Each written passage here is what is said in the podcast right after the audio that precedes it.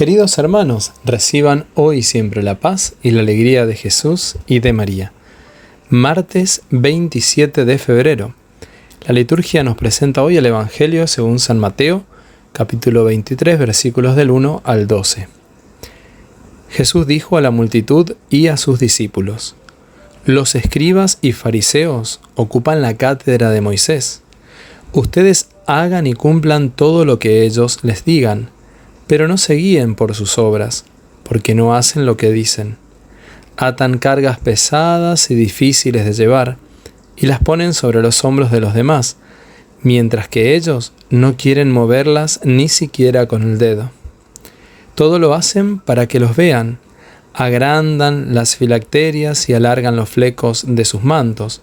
Les gusta ocupar los primeros puestos en los banquetes y los primeros asientos en las sinagogas ser saludados en las plazas y oírse llamar mi maestro por la gente.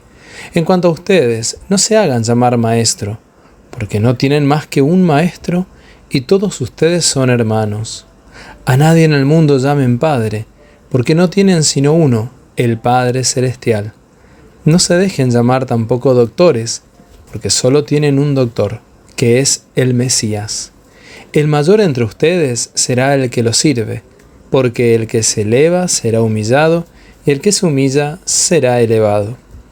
Palabra del Señor, gloria a ti, Señor Jesús. En una época en la que mucha gente busca llamar la atención, ser admirados o salir en televisión, Jesús invita a todo lo contrario. Él nos llama a servir con humildad, bajo perfil y desinteresadamente sin esperar elogios de los demás. Evidentemente, no es fácil trabajar para los demás y ver que falta la gratitud, o incluso percibir que ni se dan cuenta de todo el esfuerzo que están haciendo. Por una parte, es necesario revalorizar los esfuerzos de quienes nos rodean y ser agradecidos. Pero por otra parte, recordemos que ser cristiano implica hacer las cosas por amor a Dios, y no para recibir elogios y agradecimiento de parte de los demás. Tengamos la confianza en que Dios sabrá cómo agradecernos y recompensarnos en esta vida y en toda la eternidad. El Evangelio Jesús nos deja ver cómo es necesario poner en práctica aquello que escuchamos y aquello que nosotros mismos aconsejamos a los demás. A veces somos expertos en dar buenos consejos, en inclusive solucionar los problemas de los demás. Pero tal vez se nos hace muy difícil poder llevarlo a nuestra vida y poner en práctica lo mismo que nosotros aconsejamos, que enseñamos a los demás. Por eso hoy puede ser un día muy especial para tratar de poner en práctica aquello que Jesús nos pide en su palabra y aquello que también muchas veces nos toca a nosotros poder aconsejar, guiar, iluminar. Jesús nos da la clave y nos llama a ser humildes servidores. Por eso también nos dice que el más grande entre nosotros será aquel que sirve. Y hay una manera especial de servir y es haciéndolo siempre por amor a Dios sabiendo que en el hermano está Cristo presente, está Jesús, que en mi hermano, cada vez que lo sirvo, que lo ayudo, lo estoy haciendo al Señor. Y nos invita a tener esta actitud del corazón que es no creernos, no agrandarnos, no creer que ya estamos convertidos del todo o que ya somos buenos, sino siempre tener presente esta oración del corazón. Jesús, ten compasión de mí porque soy un pecador. Jesús, ten compasión de mí porque muchas veces me gana la soberbia. Y en este aspecto nos puede ayudar en gran medida contemplar a nuestra Madre del Cielo, la humilde servidora del Señor, la humilde muchacha de Nazaret que supo escuchar a Dios, que enamoró a Dios y que siempre supo obedecer sus designios, sus mandatos. supo seguir y hacer su voluntad.